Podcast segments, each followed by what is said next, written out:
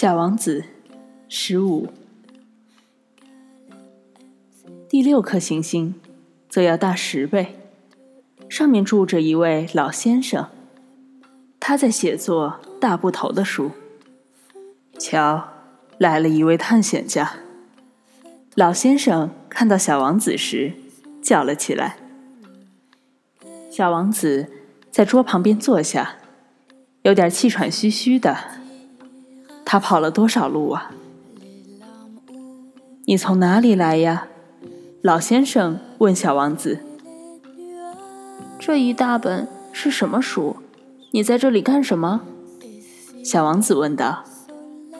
我是地理学家。老先生答道。什么是地理学家？地理学家。就是一种学者，他知道哪有海洋，哪有江河、城市、山脉、沙漠。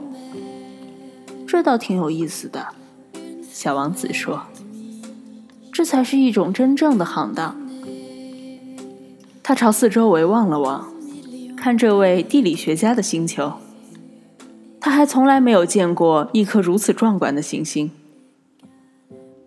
您的星球真美啊！上面有海洋吗？这我没法知道。地理学家说：“小王子大失所望。”那么山脉呢？这我也没法知道。地理学家说：“那么有城市、河流和沙漠吗？”这我也没办法知道。地理学家说。可是，您还是地理学家呢。一点不错，地理学家说。但是我不是探查家，我手下一个探查家都没有。地理学家是不去计算城市、河流、山脉、海洋、沙漠的。地理学家很重要，他不能到处跑，不能离开他的办公室，但他可以在办公室里接见探查家。他询问探查家，把他们的回忆记录下来。如果他认为其中有个探查家回忆是有意思的，那么地理学家就要对这个探查家的品德做一番调查。这是为什么呢？因为一个说假话的探查家会给地理书带来灾难性的后果。同样，一个太爱喝酒的探查家也是如此。这又是为什么？小王子说：“因为喝醉了酒的人把一个看成了两个，那么地理学家就只有把一座山写成两座山。我认识一个人，他要是搞探查的话，就很可能不是一个好的探查员。”小王子说：“这是可能的。因此，如果探查家品德不错，就对他发现的地方。”进行调查，去看一看吗？不，那太复杂了。但是要求探查家提出证据来，例如他发现了一座大山，就要求他带一些大石头来。地理学家忽然忙乱了起来。正好，你是从老远来的吗？你是探查家吧？你给我介绍一下你的星球吧。于是。已经打开登记簿的地理学家削起他的铅笔来。他首先用铅笔记录下探查家的叙述，等到探查家提出证据以后，再用墨水记下来。怎么样？地理学家问道。我那里，小王子说，没有多大意思。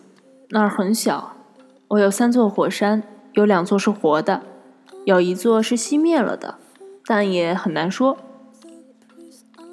很难说。地理学家说道：“我还有一朵花儿，我们是不记载花卉的。”地理学家说：“这是为什么？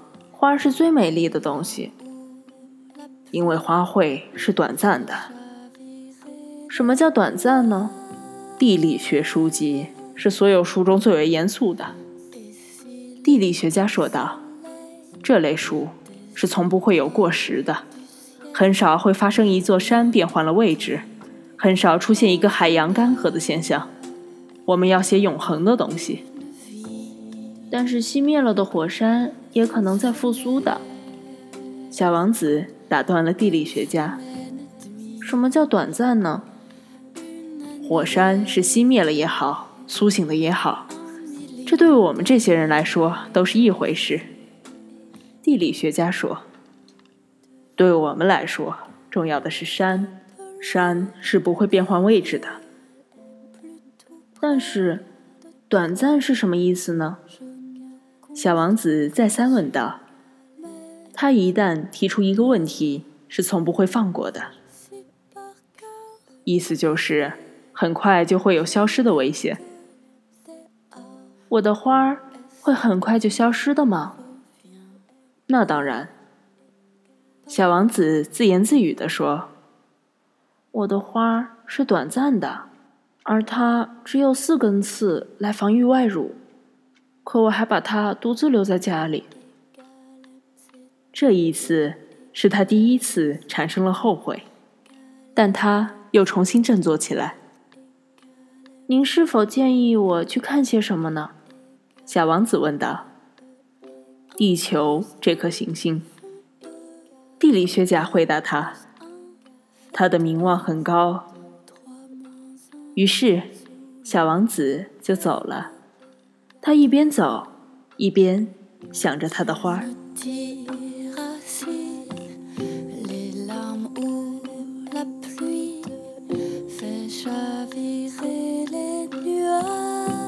更多资讯，欢迎订阅荔枝 FM 九幺七零三六，或关注微信公众号“林讯 Clara”。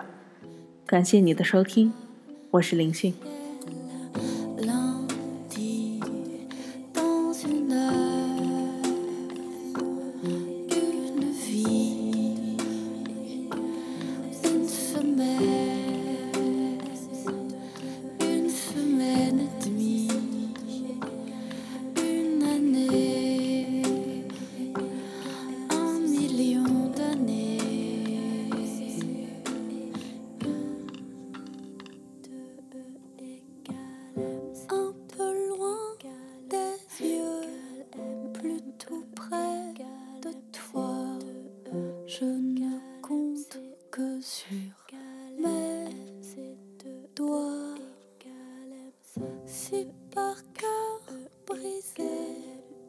纯。